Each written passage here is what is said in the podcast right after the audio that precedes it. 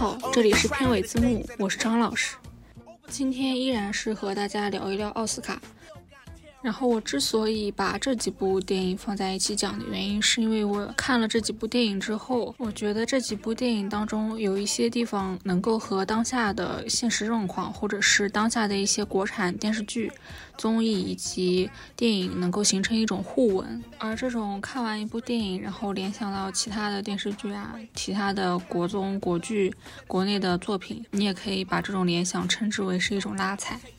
然后这一期节目，大家发现底下垫的背景音乐至今都没有消失，是因为我想尝试一种新的单人播客的方式，能够让节目更有趣味性一点吧。就是我聊不同的板块或者是不同的电影的时候，我会垫上不同的背景音乐，然后以此来区分不同的话题内容。这样子的话，就仿佛就可以营造出是不同的人在抒发不同观点的那种感觉。这也是我最近补奥斯卡的片单，然后看了一些奥斯卡提名的一些歌舞片之后得到的灵感。不知道这样子录播课的实验最终的反馈是录得好，下次不要这样录了，还是就是可以以这样子的形式去尝试几期。那接下来我们就聊聊今天我要讲几部电影。首先是一些影片的基本信息。要聊的第一部电影是《平行母亲》。这部电影出自于西班牙国宝级导演佩德罗·阿莫多瓦，而影片的女主演是佩内洛普·克鲁兹，也就是我们大家俗称的小潘潘。凭借着在《平行母亲》当中的出色表演，她已经在威尼斯电影节上斩获了影后的桂冠。而本届的奥斯卡，她也是入围了最佳女主演。小潘潘是阿莫多瓦的御用女演员。算上这一部电影，他已经和阿莫多瓦七度合作了。之前和阿莫多瓦合作的电影《回归》也让他获得了戛纳国际电影节的最佳女主角。第二部电影是《里卡多一家》，它是由好莱坞著名的编剧、导演艾伦·索金所执导的。电影的女主角是妮可基德曼，而影片的男主演来自西班牙的哈维尔·巴登，他是刚刚那部电影《平行母亲》的女主角小潘潘的老公。所以说，如果这一届的奥斯卡的最佳女主角最终花落小潘潘之手，然后哈维尔·巴登也凭借《里卡多一家》拿到影帝的桂冠之后，将会出现一个极具戏剧性的颁奖典礼的一幕，那就是这一对夫妻同时拿到影帝、影后的奖杯。如果把颁奖典礼比作一场戏剧的话，那如果说九十四届的奥斯卡的影帝影后是这样给奖的，一定会比去年就是给安东尼·霍普金斯的时候，发现安东尼·霍普金斯已经睡着了这样子的收尾更加的戏剧性，也更加的好莱坞。而里卡多一家的艾伦·索金在这一届的奥斯卡提名上也出现了爆冷。索金他之前自己编剧的作品，就比如说《社交网络》呀，《史蒂夫·乔布斯》啊，都在奥斯卡上取得过挺好的成绩。但是他自己执导的《茉莉牌局》或者是《芝加哥七君子》都没有在奥斯卡上得到过很大的认同。而索金今年的《里卡多一家》甚至也没有获得剧本提名。此前他的《茉莉牌局》和《芝加哥七女子的审判》这两部作品，都是赢得了最佳改编剧本提名的。虽然说我们大家统一一致都不是很看好索金的导演水平了，但是。对于这一次他编剧奖并没有得到任何的提名，我们还是感到非常惊讶的。同样，虽然提名了最佳影片，但是也没有拿到最佳剪辑的提名和最佳剧本提名的，还有史蒂文斯皮尔伯格的《西区故事》。不过，在历届奥斯卡上面，歌舞片基本上拿到提名的情况是非常不稳定的，而且像《西区故事》这样子的翻拍片，更加不太容易拿到最佳剧本提名。不过，《七须故事》让大家意外的点就在于，它其实在之前已经收获了编剧工会提名，但是它就是依然没有在九十四届奥斯卡上入围到剧本提名当中。其实我自己是一个不太看得来歌舞片的人，我对于歌舞片最早的印象基本上就是来自于迪士尼，之后我基本上就再也没怎么看过歌舞片。所以说，《西区故事》这样子歌舞片也不是很符合我的胃口，但是没有想到是就是。本届奥斯卡当中的另一部音乐传记的歌舞片《倒数时刻》却非常合我的胃口。不过我总结一下原因的话，我喜欢《倒数时刻》的原因应该是它其实是改编自乔纳森·拉森的同名自传型的剧作的。他的这个剧作讲述的本身就是戏剧作家乔恩他的一些创作经历，所以说这跟我本身的经历、生活经历是共通的，所以让我更加有代入感。电影《倒数时刻》的导演是林曼努·米兰达，他其实之前一直都是有在百老汇做演员、作曲家以及制作人的，同时也会参与一些电影的配音工作或者是电影的编曲作曲工作。而《倒数时刻》的男演员就是我们大家非常熟悉的安德鲁·加菲德尔，他也在本届的奥斯卡上面入围了最佳男主角的提名。最后一部电影是马吉·吉伦哈尔导演首秀作品《暗处的女儿》，而影片当中的女配角杰西·巴克利也是收获。了奥斯卡最佳女配提名，而导演吉伦哈尔也凭借着《暗处的女儿》的剧本，在第七十八届威尼斯国际电影节上面的主竞赛单元获得了最佳剧本的奖项。他同时也入围了主竞赛单元的最佳影片奖。所以说，吉伦哈尔也是一个未来可期的导演。期待他未来能给我们带来更多精彩电影吧。以上是平行母亲里卡多一家，然后唏嘘故事倒数时刻以及暗处的女儿的一些影片信息。接下来我就分别依次来聊一聊，我觉得这五部电影当中能够和当下的一些现实状况以及当下的一些影视作品相互呼应的，能够一起共同来聊一聊的地方。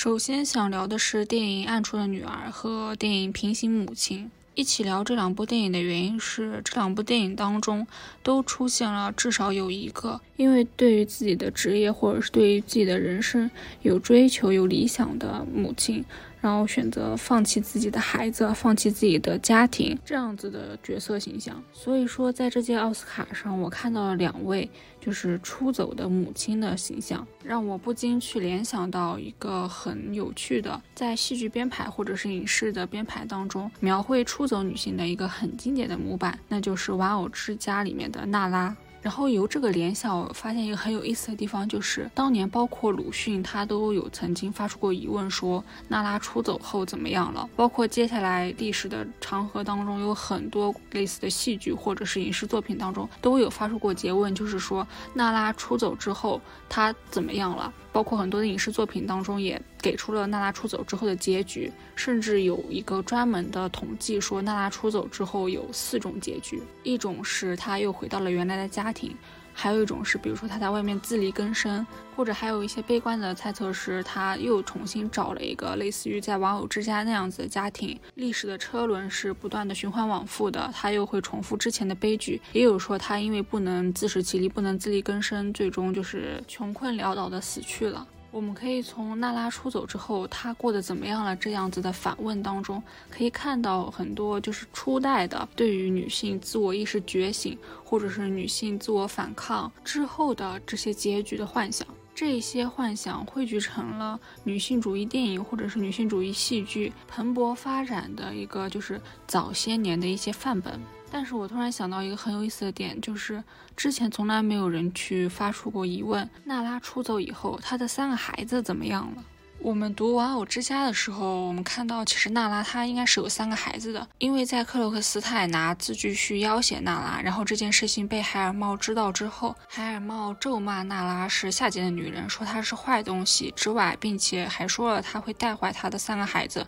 他决定不承认娜拉作为自己的妻子，作为孩子的母亲。然后，《玩偶之家》的结尾，我们也知道，就是娜拉作为一个自我意识觉醒的女性，她离开了那个原本让自己伤心的、象征着资产阶级丑陋面目的家庭。但是她并没有带走自己的孩子，就是她是一个人单独离开家庭的。而在本届奥斯卡的《平行的母亲》以及《暗处的女儿》当中，也出现了离开自己家庭、离开自己孩子的母亲。在电影《平行母亲》当中，承担这样子的一个符号，承担这样子一个身份的是电影当中的女二号雅尼斯的妈妈，也就是那一位戏剧工作者。在《平行母亲》当中，有很多关于雅尼斯的妈妈爱戏剧不爱自己的家庭的方面的描写。比如说，在她的女儿雅尼斯快要分娩的时候，她其实是忙着自己的戏剧试镜的，并且就是一直在尝试着能够去更大的剧团工作，经常是在自己面试或者是排练的间隙去看一下自己正在分娩或者是刚刚分娩结束的女儿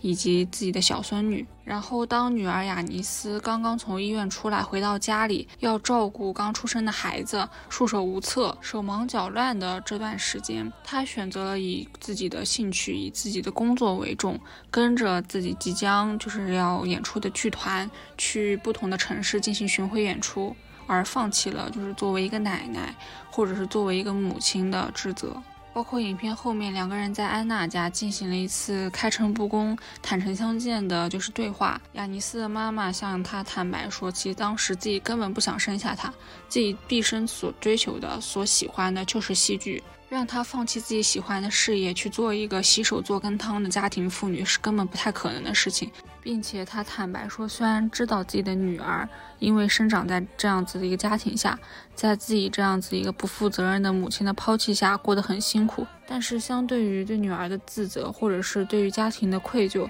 他更在乎的是对于自己理想的追求，对于自己喜欢的东西的追求。然后切换到电影《暗处的女儿》当中，我们也可以看到有两位，就是被自己的孩子、被自己的家庭所带来的痛苦折磨的不堪负重的母亲。《暗处的女儿》通过让女主角琳娜望向他人来审视自己，从影片当中很多闪回的戏份，我们可以看到琳娜是一个很有个人想法、也很有个人追求的母亲。她和自己的两个女儿之间的相处模式可以说是非常糟糕的。她觉得自己的家庭、自己的女儿以及那一个不太成熟的丈夫是自己的拖累，所以说，当她在学术会议上遇到自己的心灵伴侣的时候，她马上就放弃了自己的两个孩子，甚至我们可以在影片当中看到，就在传统伦理道德叙述当中，基本上是处于一个荡妇的一个形象，就她一边跟自己的情妇调情，一边在照顾自己的两个孩子。包括在丽达的一个回忆中，我们可以看到她之前遇到过一对登山的夫妻。那其实从影片当中我们可以知道，这一对登山夫妻当中的妻子并不是这个男人本身的老，他自己本身的妻子正在家里面带着孩子。这一对背包客的行为虽然说非常的不道德，但是却直接的刺激到了丽达对于自由的渴望。以及抛夫弃女，或者是就是抛弃传统的原始的家庭生活带来的快乐带来的自由，就是一下子激发了他想要脱离自己原本家庭的那种欲望。而我刚刚也说，暗处的女儿是通过让丽达审视他人来回望自己嘛？她看出去的对象就是另一个家庭当中的，同样也是在饱受育儿劳损折磨的妮娜。就其实和平行的母亲一样，阿莫多瓦在里面设置了两个平行的对照组，在暗处的女儿里面，导演也设置了两个平行的对照组。第一组就是丽达和那个来自意大利的女背包客之间心心相依的那种感情。丽达从背包客身上看到了自己想要的生活，看到了自己对于想要逃离原本家庭的那种冲动，以此作为契机，她发生了一个角色行动上面的改变，那就是直接离开了自己的女儿。而他的另一个对照组就是 Lida 和 Nina 之间，导演则是通过另一个维度向我们展示了，如果说丽达没有离开自己的孩子，没有离开自己的丈夫，她会过上一种怎样压抑的生活？当然，更重要的一点就是。这样子的一个失职的母亲，这样子的一个精神已经近于崩溃的母亲，她这样子家庭教育方式对于孩子也会产生一个怎样不好的影响？我们从影片当中可以看到，丽达偷走的那个洋娃娃，在后面她嘴里吐出来了蚯蚓以及泥土，这样子的一个可以说是非常恶心的镜头，我们可以看到，就是导演用一种奇观化。或者就是影像化、具象的向我们表达了，就是一个孩子或者是一个母亲，她被一个非常压抑的家庭所折磨，她的心理已经有多么的扭曲，或者说她的内在已经有多么的支离破碎了。而这种极其不负责任的行为，对于自己的孩子的伤害，在平行的母亲当中，我们也可以看到。因为平行的母亲当中，雅尼斯她作为一个十八岁的一个涉世未深却意外怀孕的女孩子，一个新兴的母亲。他其实根本不懂怎样去教育自己的孩子，他也不懂怎样去处理和孩子之间的关系，或者是跟自己爱人之间的关系。而且也是因为他生命中母亲这个角色的失职，当他在遭受侵犯的时候，没有人去保护他，没有人去告诉他他应该怎样去反抗，他应该怎样去就是维护自己被侵犯的权益，而最终的结果只能是怀孕并且把孩子生下来。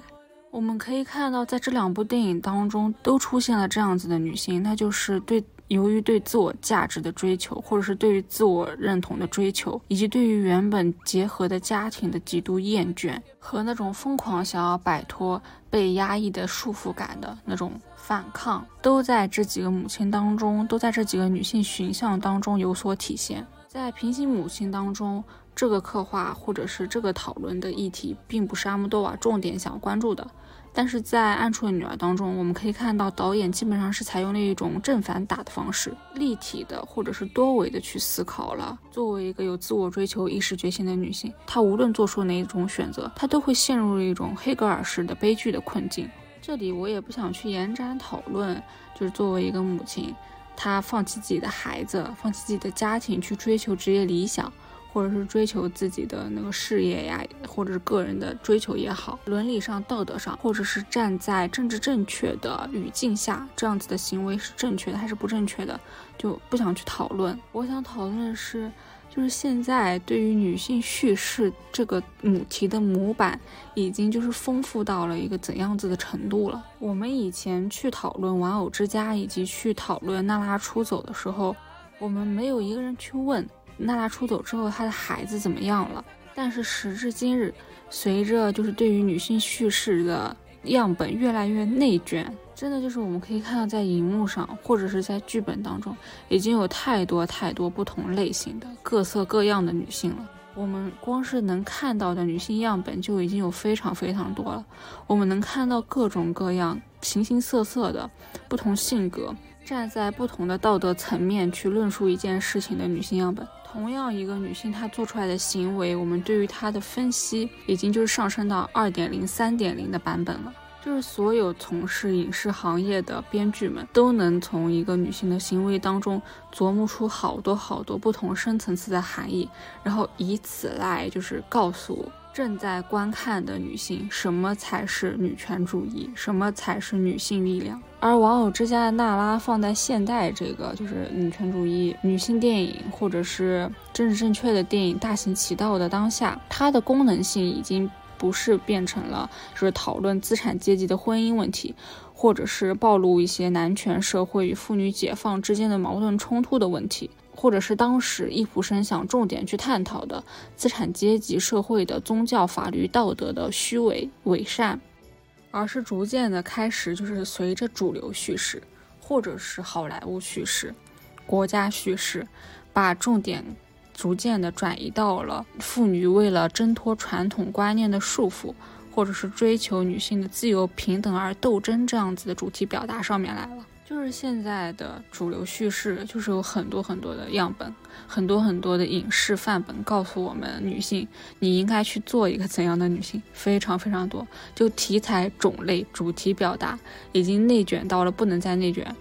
但是我好想呼吁那些男导演，什么时候能够琢磨琢磨男人？就是你应该多提供几个男性的参照物，多用用正反打，就对比着让男性看看。怎样子的男性是主流叙事下的男性，让他们也尝一下就是女性凝视或者是镜头凝视的感觉，就一直在 盯着女性不停的凝视，不停的琢磨，不停的写剧本。还有就是我最后在想，为什么以前没有人去问娜拉出走以后她的孩子们怎么样了？现在就是大家女性的创作者、导演已经开始已经开始讨论到了。就是娜拉出走以后，她的孩子们怎么样了？我觉得其中一个很大的原因，真的就是她当时所批判的那些东西，现在已经不能批判了。真的，我们不得不承认，现在很多的影视创作，它的犀利的程度，已经远远不如十九世纪、十八世纪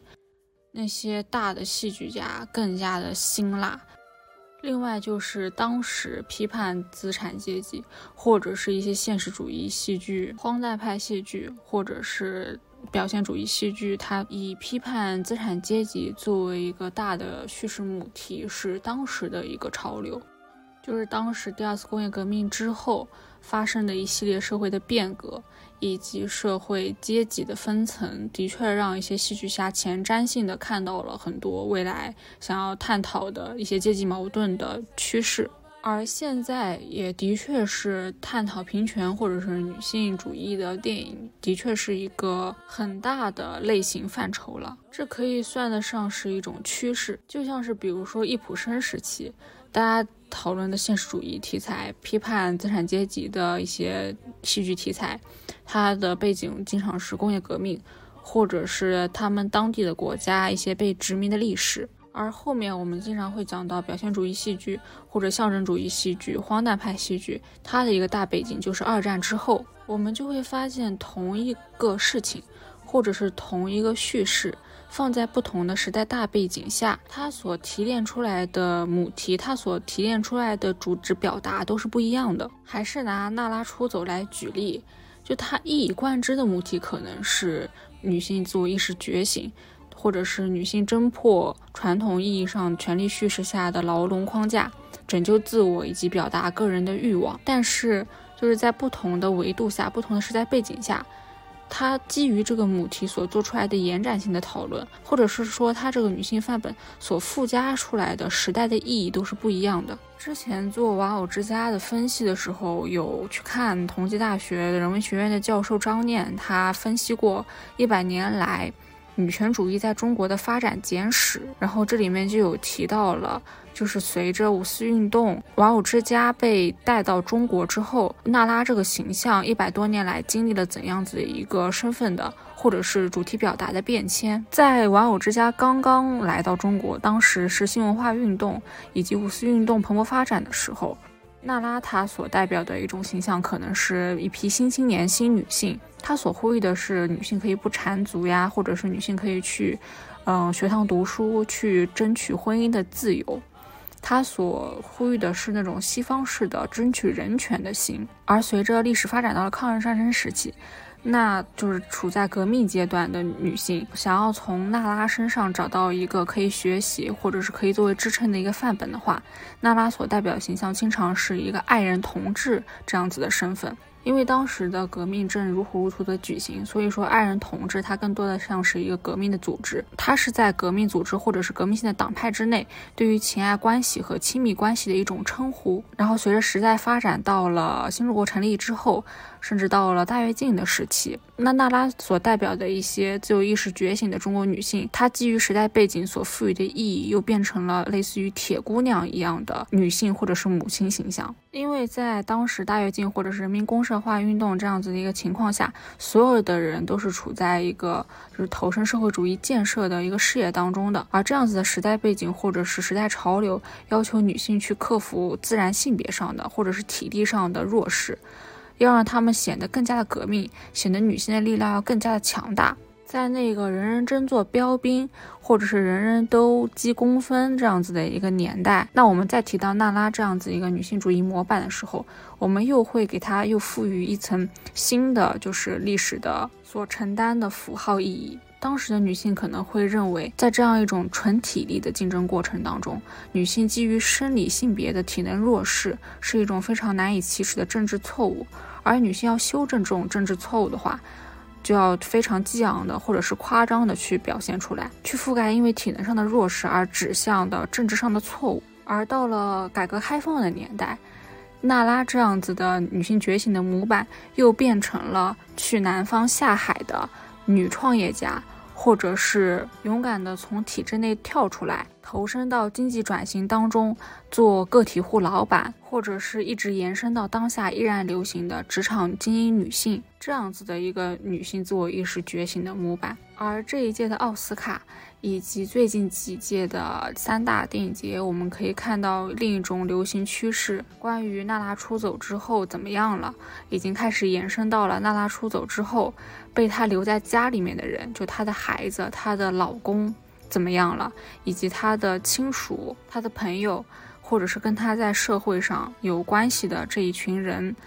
因为娜拉的出走所带来的一系列的连锁反应是什么样子的？一部分的遗憾是在现在这个极度收缩、极度内饰的一个大环境下，嗯，从原本的公共空间、公共议题的叙事，加上娜拉出走这个母题，又转回去变成了去探讨娜拉出走以后，她和她的家庭之间的关系是什么样子的。但是总体来说，令人欣慰的地方就在于，对于娜拉出走这样子的一个讨论母题，这样子的一个戏剧史上非常非常具有典型意义的自由平等，象征女性追求权利，站在公共话语空间上面的一个模板，一直在被讨论，一直在不停的被挖掘，一直在与与时俱进的社会表达所结合。其实叙事最怕的是被遗忘，而不是不去讨论。但是我也同样很希望以后荧幕上有更多的去分析内卷式的分析，男性的模板应该是什么样子的。希望就是更多的镜头，更多的影视表达，能够创造出形形色色、各式各样有趣的男性模板。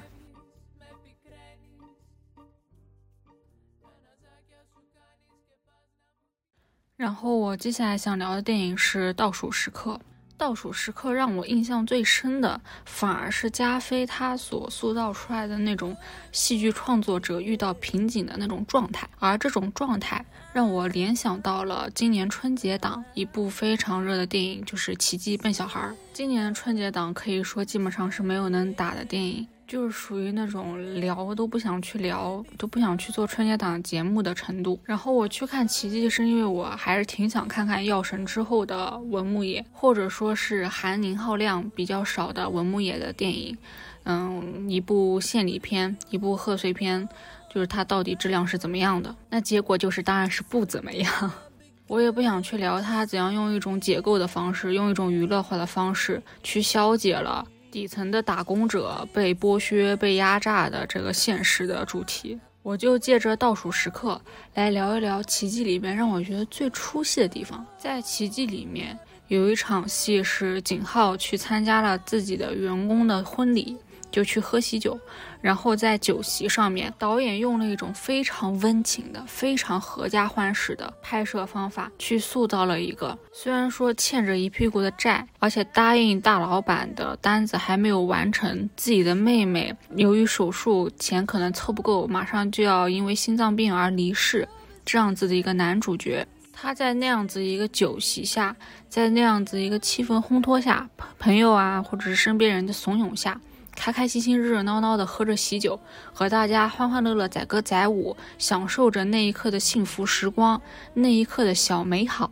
我觉得那一刻的处理实在是太荒诞了，而且就是很直观的暴露出来文牧野他对于欠钱的人是怎样子的一个精神状态的认识的浅薄程度，已经到了一种完全乱来的程度了。不知道大家在现实生活中有没有见过那种欠了几百万，或者是就是赌到倾家荡产、房子都抵押出去的人，他的精神状态是什么样子的？或者是他与人相处的模式是什么样子的？我遇到过一个认识的人，他因为创业，对，好巧不巧，哎，正好也是因为创业，他因为创业失败欠了几百万的钱，然后就已经借钱借到，哪怕是曾经只工作过一个月的同事。他都要去发微信问别人借钱，甚至是几百块钱、几百块钱的借，然后都拆了东墙补西墙，借了今天的还了明天的。原本的家根本不能住，因为上面都被喷上了红色的字，就是一些辱骂性的字眼，然后逼他还钱。这样子的人，你跟他见面，你会发现他的精神状态完全是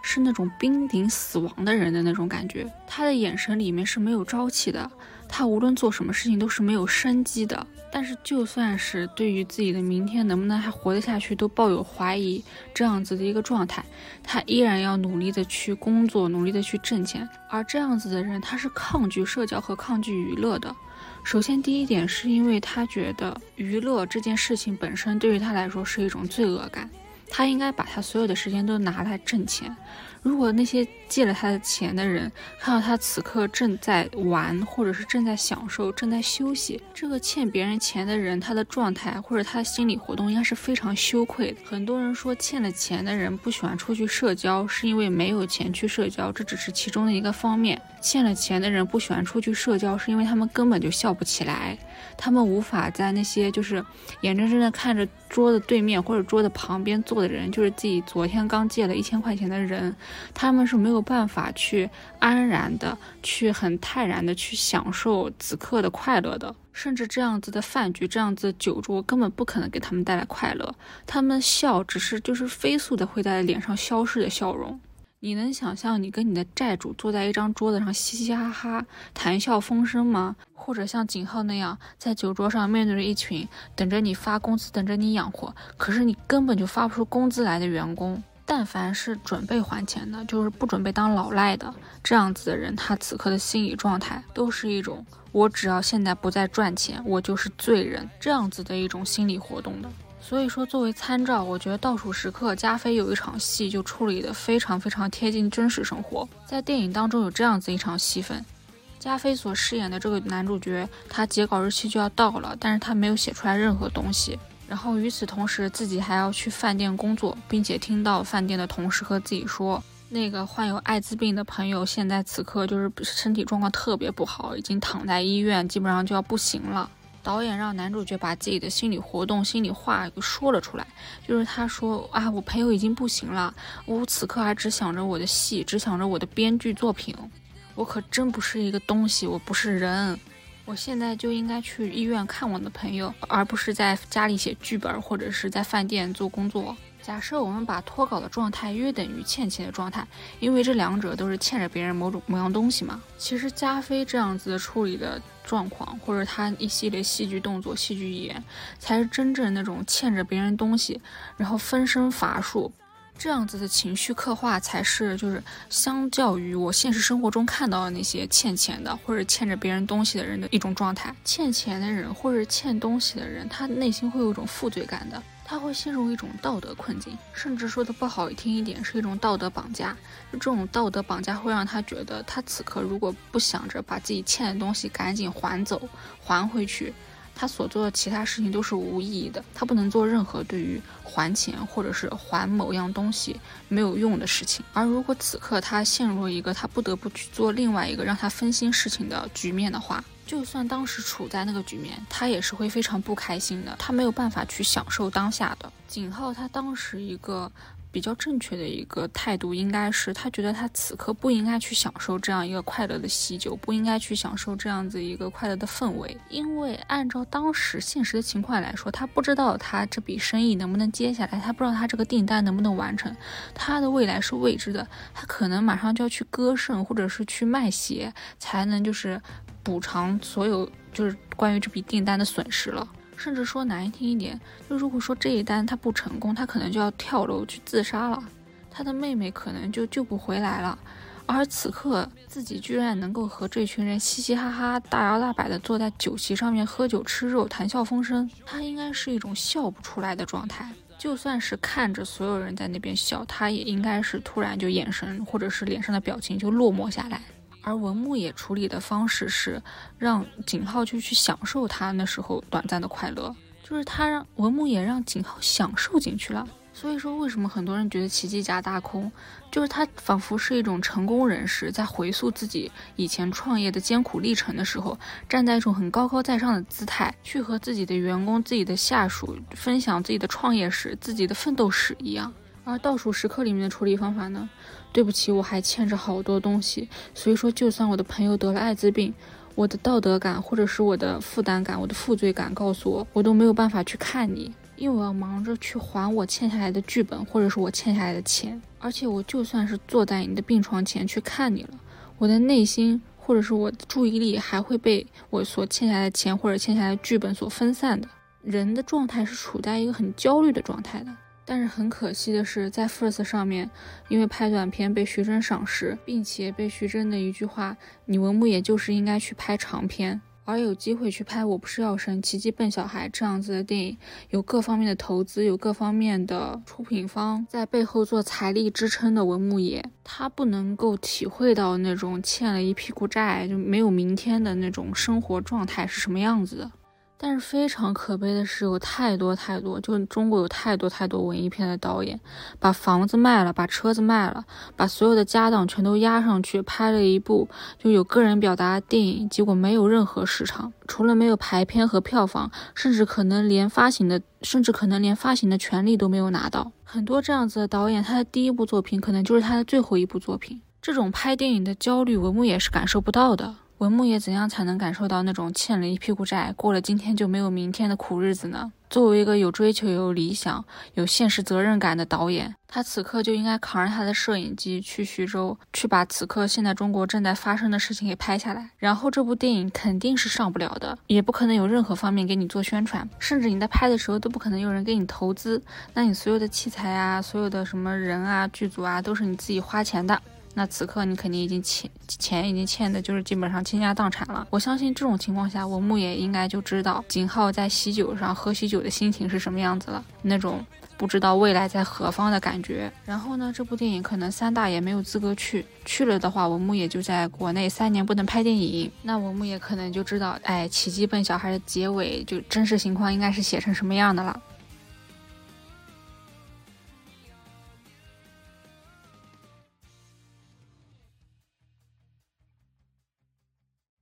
然后说到倒数时刻，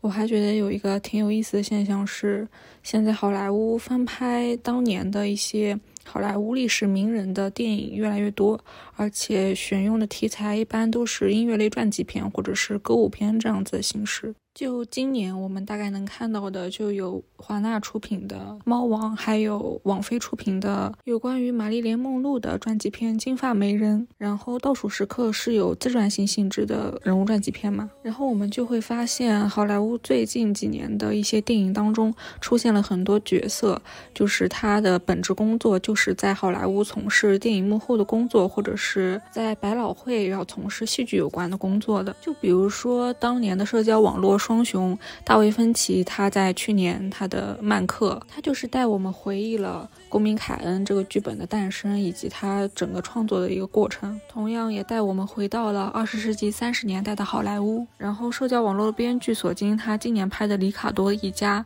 也是一种传记片，也是讲述了好莱坞之前著名的演员夫妻露西·保尔和戴斯遭遇的事业和家庭双重危机的故事。他把当时拍摄情景喜剧《我爱露西》的片场搬到了电影荧幕里面，然后在电影里面我们可以看到很多有关于就是这个情景喜剧的编剧、出品人或者是投资公司以及和演员之间的对手戏，甚至在里面我们可以看到一些场记、灯光或者是群众演员的身影。然后我们再看看隔壁电视剧大国，就韩国它。最最近两年的电视剧，我们也同样会发现，就里面的角色会出现那么一两个，就是做电视台工作的，或者是做电影幕后工作的。就比如说之前我们大家所熟悉的韩剧《Melon 体质》，它的主角其中一个就是纪录片的 P.D. 嘛，然后另一个就是电视剧的作家。然后电视剧发生的很多的背景也都是在电视台里面，或者是在一些录音棚啊、摄影棚之类的。然后包括前两天我们大家都在追的《那年我们》。就是你也可以看到里面的男二号金志雄，他也是一个电视台 P.D.，然后他把拍摄纪录片这个元素贯穿到了整个那年我们的剧情当中。还有前一段时间的海岸村恰恰恰，它里面也出现了一个 P.D.，不过就是和那年我们的男二，他是一个纪录片 P.D. 不一样。嗯，海岸村恰恰恰的 P.D. 是一个综艺 P.D.，就是韩国的，就是那个 P.D. 就是导演可以细分为，比如说很多电视剧的 P.D. 啊，综艺的 P.D. 啊，或者是纪录片的 P.D.，但是总归就是在一个电视台体系里面的。然后包括我的人生韩剧，就是 Run On 认识完演的那个 Run On，它里面的女主角就是一个做电影翻译工。工作的，然后片中也出现了女主角在现场辅助外国的导演、外国的演员进行电影拍摄的工作，这样子的剧情就是让我们很直观的去在通过电视的屏幕，然后看到韩国的电影拍摄或者是做电影工作者、电视剧工作者的人他们的幕后生活是什么样子的。就是你会发现，就是电影行业，或者是电视剧行业，或者我们所说的传媒行业，很多角色都已经被运用到了就是电视剧里面。就很多编剧在写故事的时候，已经会把自己身边的人或者是身边的事，就自己所处的这个行业嘛，就是身边的事情写进了电视剧里或者电影里面。包括前一段时间的《爱很美味》，王菊在里面所饰演的角色也是一个影视圈的副总，他的工作很多就是需要审阅国产片的剧情的。剧中也因为他这个工作出现了很多就是调侃呀，或者是讽刺国产剧粗制滥造的一些戏份。我觉得很多这样子的角色出现在屏幕或者是荧幕当中，一个很重要的原因就是。大家都说写故事要写自己最熟悉的东西嘛，就是要写你最熟悉的人、最熟悉的事情，所以很多编剧就会把自己在片场的故事，或者是就是写剧本的故事，就融入到了自己的剧本创作当中。还有，我觉得另外一个原因就是。就是在漫漫的历史长河中，编剧或者是导演已经塑造了太多就是有传奇性的人物，或者是一些悲剧性、喜剧性的人物，形形色色的人物形象或者是角色，已经就是非常丰满了，非常的饱和了。于是就是导演或者是编剧就开始从自己熟悉的人下手，开始从电影的幕后下手，因为其实。对于编剧或者导演来说，幕后的工作是他们所熟悉的，但是摄影机镜头一般都不会拍到，就是说幕后工作者嘛，幕后工作者都是躲在摄像机后面的，然后大家就开始逐渐的把这些明明在摄影机背后的人，就是放到了摄影机的前面，让摄影机的镜头就是扭转过来。然后带领大家去了解这样子的一个职业，或者是这样子的一个工种，或者是从事媒体行业的这群人，他们的生活是什么样子的？就是我们上编剧课，或者是我们写一些方案给甲方看的时候。甲方经常会觉得我们写的东西比较飘，写的东西比较虚，他就会告诉我们说：“你去写你最熟悉的东西。”那其实我们可能有些时候最熟悉的东西就是我们自己所处的这个行业。还有就是，如果你写的是一些传统的剧情类型，就真的已经写的太多太多了，就已经饱和了，已经内卷过剩了。就你所有写的一些，比如说喜剧或者是悲剧的东西，莎士比亚在几百年前他早就已经写过了，然后。很多人就说过嘛，我们一直在做的就是编剧一直在做的就是不断的重复莎士比亚他所构建出来的戏剧的结构，但是莎士比亚从来都没有写过他是怎么写剧本的呀，所以说就是这个题材或者是这个主题就非常适合我们现在拿来就不断的去挖掘，不断的去创新。所以说，看到《倒数时刻》里面加菲所饰演的戏剧作家嘛，我们就会感觉非常的亲切，因为就感觉有人把我们的生活就搬上了荧幕。所以说，就算是一个不太懂歌舞片的我，或者是不太看得来、不太能够欣赏戏曲故事的我，依然能够就是很津津有味的去看《倒数时刻》，因为我觉得这种里面的故事啊，就能够跟我有一种共鸣的感觉。然后里面让我最觉得人间真实，或者是啊，就是我的生活的部分，就是当加菲和他的女朋友吵架的时候，就他们俩就是短暂的和好的时候，加菲抱住他的女朋友，他女朋友就突然就反问他说：“你是不是想把就是此时此刻写进你的剧本里面？”他女朋友就非常清醒地意识到，她男朋友作为一个戏剧创作者，一个戏剧作家。就他生命中无论发生什么事情，都可能会被他转化为一个剧本素材。同样的，就是这样子的故事情节片段，就是之前阿莫多瓦的一个电影《痛苦与荣耀》当中，就也有一个类似的搞笑的一个片段。因为我们知道，《痛苦与荣耀》其实写的就是阿莫多瓦他自己的故事嘛，就是他让他自己的御用男演员来演他自己。于是电影当中就出现这样子的情节，就是阿莫多瓦他自己就电影中的他自己的母亲在病床前面就抱着他的儿子的时候，也是突然就一个机灵反应过来说：“你不要把我的故事写进你的电影剧本里面，好不好？”并且警告阿莫多瓦这个男主角说：“其实你身边的邻居也都非常讨厌你把就是身边的那些故事真人真事写进你的电影剧本里面拍出来。”我感觉这个就是太真实了。就我们写剧本的时候，有些时候实在是找不到素材了，我们就会就是写自己身边的事情，写自己就是听到的那些奇闻异事，然后就去问朋友，或者是那个剧那个就是故事的发生的主人公，就问他说啊，你可不可以把这个就是版权之类的就是授权给我，让我来写你的故事。然后包括录播课也是，就你会发现，哎，比如说你跟你以前你跟你的朋友就正常的在聊天，但是你录了播客之后，你会发现，哇，我刚刚那段对话实在是太精彩了，我就应该拿出手机，打开录音键，马上把刚刚那一段对话给录下来，然后剪成一个播客。你会发现，你做播客之后，你经常想的一个问题，或者是你脑子里经常会飘出来的一句话，就是这个应该录一个播客。就像之前我去写剧本的时候，或者是我上剧本课的时候，我身边如无论发生什么事情，我脑子里第一个反应就是这个应该写成一个剧本。包括我认识的很多脱口秀演员，或者是脱口秀的一些编剧，他们就随身带一个小本本，会把一些听到的段子呀，或者是及时想到的一些很有趣的包袱，就马上掏出来，然后写下来。你在这个行业里面待久了，你经常会看到有这样子一群人，就是他们在讲一个很有趣的事情，或者是听一个很有趣的事情，或者很有意思的事情时候，突然就呆滞了，就停住了，宕机状态。然后你会发现他们。虽然说面部没有任何表情，但是他们脑子其实是在飞速的运转，他们其实可能就是在已经梳理一个文本框架了。但是我真的觉得这是一件还挺残忍的事情的，就是你生活中的每一次的享受，就是每一次的谈话，都可能被你拿过来作为一个素材的运用。这种人很容易就是不能够享受当下，不能够享受生活的，并且就是很容易没有朋友的。所以说，后来我在看到美国浪漫主义的小说家爱伦坡他说“艺术就是对生命的残忍转移”这句话之后，我就非常有感触，就因为我觉得。就是有些艺术创作者或者是艺术家吧，他就像吸血鬼一样，他把他像生命经验吸来的血，就重新喷射到了画布上。如果是画家，就是重新喷射到画布上；如果是电影创作者，他就喷射到了荧幕上。就他把他所有生命当中的素材，所有生命当中的故事，都吸了过来，然后转化为了颜料，并且为了获得永生，生命要卸下肉身，成为自己的影子。而如此说来的话，吸血鬼艺术家就是一根协助生命实现这个转换的管道。所以，我觉得从某一种意义上来说，内容的创作者他的生命或者和他的创作的过程都是有一种残忍的美在里面的。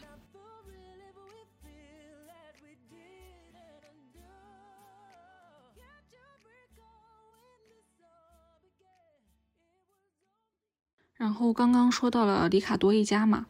我觉得这部电影让我感触最深，或者是最能够有共情的地方，就在于电影的最后就打出来一个字幕。就是我爱露西这个节目，在尼可基德曼和哈维尔巴登所饰演的这两个男女主角进行了一番争吵之后，就是这个节目经过了一段时间，最终被砍掉了。因为根据电影的主题以及索金想要表达出来的那种主旨，就是我爱露西这个节目之所以没有，是因为尼可基德曼他恍然大悟了，就是说他所辛辛苦苦维持的这个家，或者是表面上的这个和谐美满的家庭。其实就像是大厦将倾，一切都即将不复存在了一样，都是表面上虚假的繁荣。所以他意识到他自己原本幸福美满的家庭，他挽救不了。而我爱露西这个节目也就没有存在的意义了。但是跳出就是电影的主旨，或者电影想要表达的主要的方向，我觉得我爱露西这个节目之所以被砍掉，在电影当中还有另外一层意思的交代。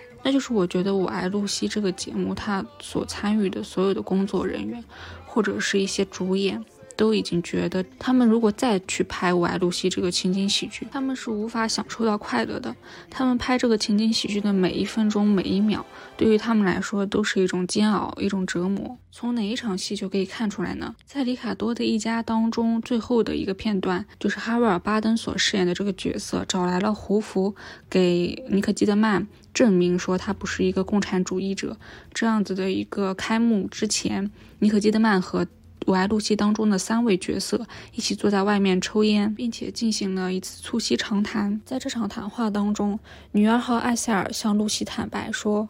露西·里卡多嫁给了一个比她小六岁的男人，而艾塞尔却嫁给了一个像她祖父这么老的男人。而大家都知道，让这个笑话一直好笑的基本前提是对男人来说，艾塞尔不够漂亮。而我爱露西当中的男二号呢，就是那个像祖父这么老的男人，他也很坦白的对露西，也就是尼克基德曼说：“他说，漂亮的女士们，你们知道吗？什么时候一个男人内心的火焰会熄灭呢？那就是第一次听到一个女孩叫他老家伙的时候。”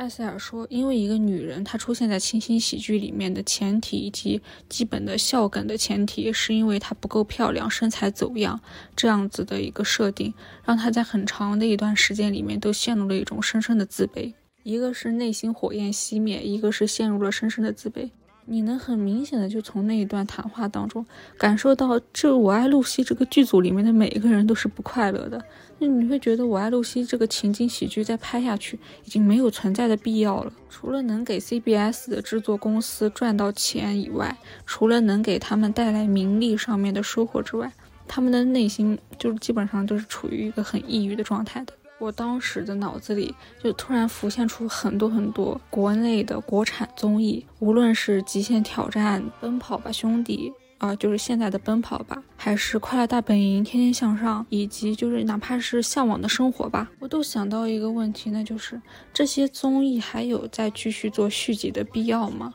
就这些续集在做，除了每期来的那些粉丝，以及就比如说常驻嘉宾的那些粉丝会看，他们真的还有观众，就普普通通的想要去找一点乐子的观众去追这个综艺吗？就比如说你看后期的。就孙红雷啊，或者是黄磊以及黄渤离开以后的极限挑战，他请来的那些新的常驻嘉宾，你都会觉得这每一个游戏环节对于他们的身体都是一种折磨。就是你且不说，因为他们上这个节目做常驻嘉宾，就是履行一个做谐星的工作嘛，所以说他们玩游戏的时候，可能就是故意要就输呀，或者是要做一些，嗯，能够让他们的表情变得很丑陋的一些惩罚，以此来达到制造笑点的那种功能。你就说《向往的生活》里面，就黄磊，他这真的就永远在他那个小屋子里面不停的做饭，来一批人就换一个食材，换一个菜单的样式，然后继续做。然后鹏鹏或者是就是张子枫妹妹，他们就负责就吃，就鹏鹏就负责吃嘛，张子枫妹妹就一如既往的就是很乖巧的一个人设，真的就是她其实也并没有有很多综艺的感觉，然后你就会发现是几个不太懂搞笑的年轻人和两个就是。已经分身乏术、来不及接梗造梗的两个老综艺人，拼命的在维持这一档，就基本上慢慢的已经越来越多没有人看的老牌综艺。有些时候我就看到，比如说《奔跑吧》或者《极限挑战》里面的那些嘉宾，在辛辛苦苦的做着游戏的时候，我有些时候就在想，他们为什么非得在这么艰难的一个条件下、一个环境下去录这样子的节目，去玩这些游戏呢？这些游戏赢了、输了。给他们带来了什么呢？他们连最基本的笑点、最基本的包袱都没有抖出来，而且真的要采用这样子的一个形式吗？他们玩的那些游戏，你搭一个录影棚，或者你把这个节目的名字改成，哪怕是《快乐大本营》，这个节目都是存在的。你在湖南卫视《快乐大本营》的演播厅里面，也可以去玩《极限挑战》或者是《奔跑吧》里面的那些游戏。有些时候我就看着那些就真的是造不出来笑点的嘉宾或者是常驻嘉宾，在玩那些游戏的时候脸憋得通红，我都不太能够确定他们到底是因为太尴尬而脸通红，还是因为惩罚真的太痛了造成的那种血压上来的脸涨红的那种效果。我记得大卫林奇曾经说过，如果一个电影既不能取悦自己，也不能取悦观众的时候，那这部电影就等于死了两次。我觉得现在很多国产综艺的情况就是。他虽然活着，但是他已经死了。他既不能取悦到那些只是想在空闲的时间找一点快乐的观众，也我并不觉得那些那些上去的嘉宾除了去宣传自己的歌剧，或者是别的一些有的没的的作品，还能起到什么样的作用。那我觉得这样子综艺在某种意义上面来说，也就是死了两次。有些人会说啊，我们一直在看《奔跑吧》，或者是在看《极限挑战》，像我们的综艺，靠的是一份情怀什么的，这怎么能说是情怀呢？我们去维护《快乐大本营》这个十几年的老牌综艺，才能算得上是情怀。你说作为一个九五后或者是零零后，我们有多少人曾经因为跟叫家长争执，谢娜到底是不是一个女疯子或者是神经病？她到底是不是一个只会哈哈大笑、疯疯癫癫的女主持人？而就是跟家里的人争吵过，这种因为有过争执，我为她就是努力过、奋斗过，这种才算是一种情怀。你说奔跑吧，或者是极限挑战，它能给我们带来什么情怀？它自己的寿命也就才六七年。而且不像快乐大本营，它就快乐家族啊，说实在的，陪了我们十几年了。奔跑吧，极限挑战这里面的嘉宾都经历过换血了，你爱的人都不是你曾经爱的模样了。但是因为还有人看呀，就他会有一些嘉宾过来宣传，那些嘉宾的粉丝会买单，所以就这些嘉这些节目依然还是会有流量，会有收益的。所以节目的出品方也不会说要去砍掉，无缘无故去砍掉一个这样子的节目。但是有些时候真的就是想说。当一个节目的主创都不去享受这个节目的录制的时候，我们是不是可以考虑砍掉它，来及时止损呢？你有这样子的 S 级的投资，有这样 S 级的项目，你拿来去做一些精巧但是带有创新性的综艺，不好吗？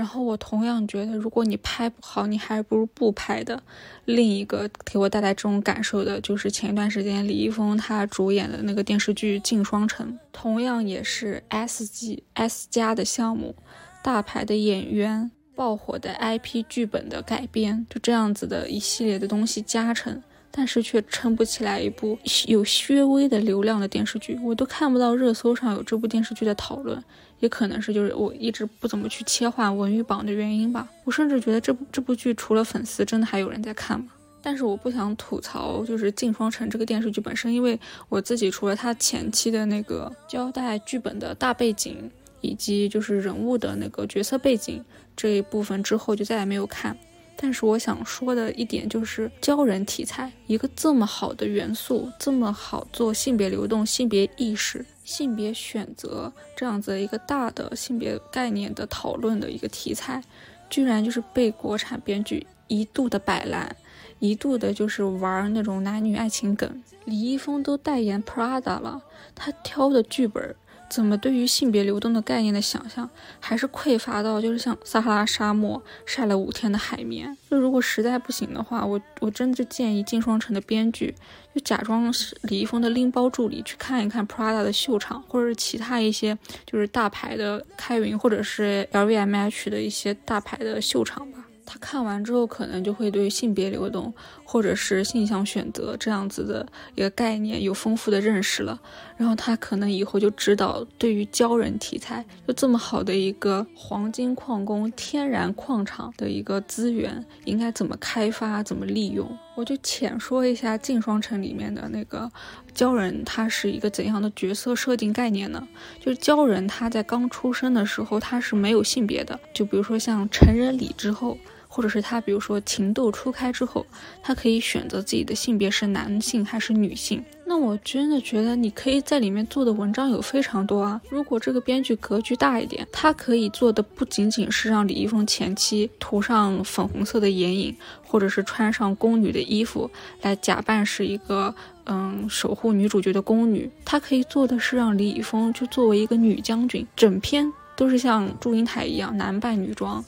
作为一个就保护他们那个国家的女将军，去保护自己的国家，去守卫自己国家的百姓，那种为了国家的大爱，放弃自己的小爱，放弃自己的情爱的那种感觉，这不是现在很很多都市嗯白领剧想要的那种大女主的那种前提条件都渴求不来的一种前提设定吗？而且说难听一点，电视剧都是要吃，就是现在流量的红利的。现在最火的流量就是女性主义的电视剧，真的就是送饭喂给。编剧就编剧都不吃，当然了，就是以上消费女性权利电视剧的这种言论是极端政治不正确的啊！女性平权运动和女权主义并不是一个消费品，并不能物化它。我只是恨铁不成钢啊！就我拿着饭碗喂到你嘴里了，国产剧编剧都不吃啊，国产剧导演都不吃啊，真是气死人！那我这边就在外延的，就是说一说为什么我建议那些编剧都去看看 Prada 的设计师的秀场。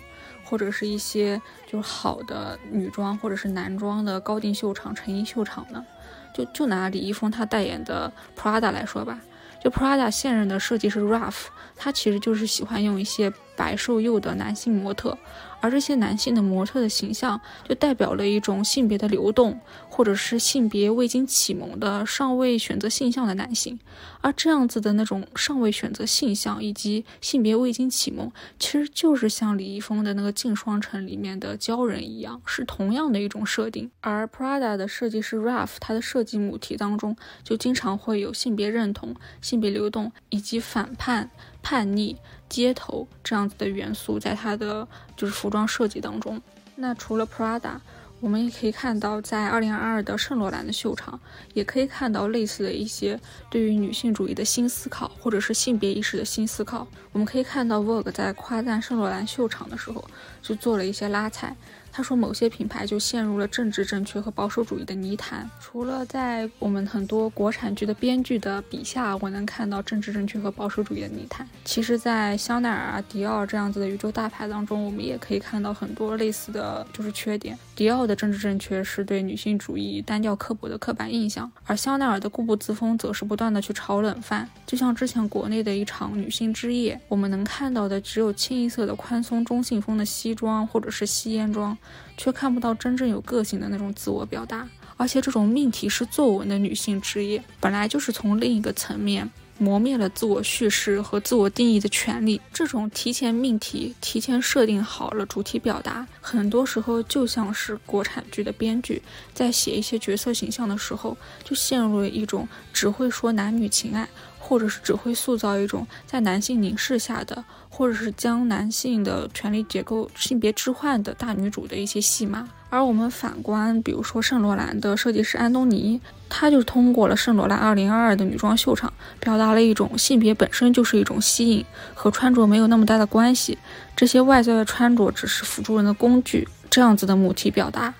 而执掌圣罗兰期间的安东尼一以贯之的设计核心母题就是自由。而这种自由是现在的很多 S 加级的被资本家所掌握、被资本家所操控的一些电视剧剧本的内核里面我们看不到的。二零二一的 Prada 女装秀场就已经开始讨论人和科技的关系了。二零二二的芬迪剪短了男人西装的下半部分，也在 GMBH 的二零二二 SS 上，走在秀场上面的男模特把他们的领口都撕开了。但是在反观我们国内的一些大制作电视剧，对于性别的想象或者是性别议题的讨论，仍然是如此的单调，如此的寡淡。我拿我并不擅长的时尚领域或者时尚秀场来做拉踩的原因，就是想说，无论是从影视剧的维度，还是从就是对于时尚的理解的层次的维度。我们的国产剧在性别议题上面的讨论，仍然是就是还是有待进步的。我们对于女性权利可以到达什么样子的程度的想象，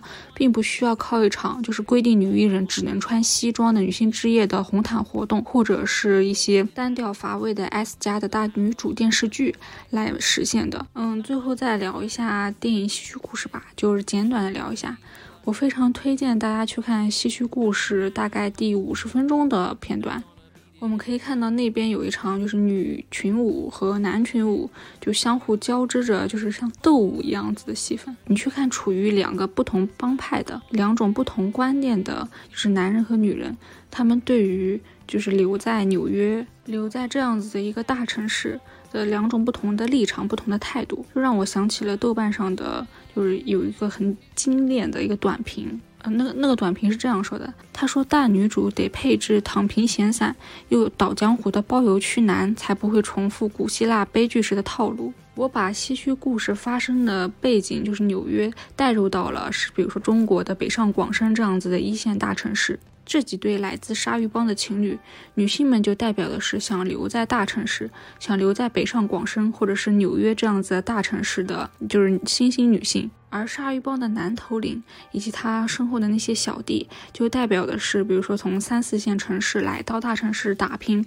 然后白手起家，事业略有成就之后，想要回到自己的故乡振兴乡村的，就这样子的打工男人或者是创业男性，带入到当下的语境下，他就像什么呢？就是跟你一起去外面打工，跟你一起去外面奋斗的老公或者是男朋友，告诉你说，我们赚够了二十万。或者是我们赚够了一套在家乡的房子首付，我们就回去定居吧。而你因为在大城市工作了十几年，就攒下了一些人脉或者是一些资源之后，你决定落户在大城市，于是你们俩之间就发生了一些不可调和的矛盾和争执。斯皮尔伯格想拍唏嘘故事，想拍了十几年，所以说他肯定就是会照着百老汇原本的那个框架来去改编或者是去拍摄。但是我们这种啊影视行业的小虾米，就可以去想想从这些大制作里面能够提炼出一些什么，就进行一些小制作的创作。我觉得这个就也很适合啊，题目我都想好了，那就是外面太危险，我想有个家。或者是那些年我想落户在上海和北京的女朋友。你甚至能从就这样子的一个范本，或者是这样子的一个构想当中，看到很多滕华涛或者是赵宝刚导演就当年的那些奋斗啊、蜗居，或者是我的青春谁做主这样子的故事的一些情节构建框架。讲到这儿，我突然能够理解为什么我不太喜欢看西区故事了。因为戏剧故事它本身就是改编自传统的莎士比亚的爱情喜剧《罗密欧与朱丽叶》嘛，但是我们很直观的能够看到，就包括是电视剧的数据报告也能发现，现在的人已经不喜欢看纯粹的爱情故事了。就算是你把时代的烙印打在这个爱情故事上面，你不能否认它里面还是有很多情爱的元素的。但是现在人可能就并不喜欢看一个为爱痴狂的女性了。或者就是对于经典的爱情戏码当中的为爱献身、为爱付出一切的传奇性的不信任吧，现在很多人就不太去相信这种故事情节了。所以说，当我看到了《鲨鱼帮》里面就是男性群像和女性群像一边跳舞一边产生着就是思想或者是价值观上面的交锋的时候，我真的觉得这一个部分是戏剧故事里面。最有时代表达，也是最吸引我，就是最贴合现代的时代潮流语境的一些就是情节。然后这些就大概是我对第九十四届奥斯卡提名名单里面的一些影片产生的一些看法，就是从上一期到这一期。虽然说这一期做的有一点点像拉踩吧，就是踩国产的巨影综，然后拉奥斯卡。但其实并不是这样的，这样横向的对比来看，也是希望就是我们能看到的，在就是国内简中地区能够看到的一些东西，它能够有一些创新性的表达，以及就是普世价值的意义的探索，而不是日复一日的单调的重复之前前任们已经走过的路。嗯，节目的最后，我还是想说一句：愿世界和平吧。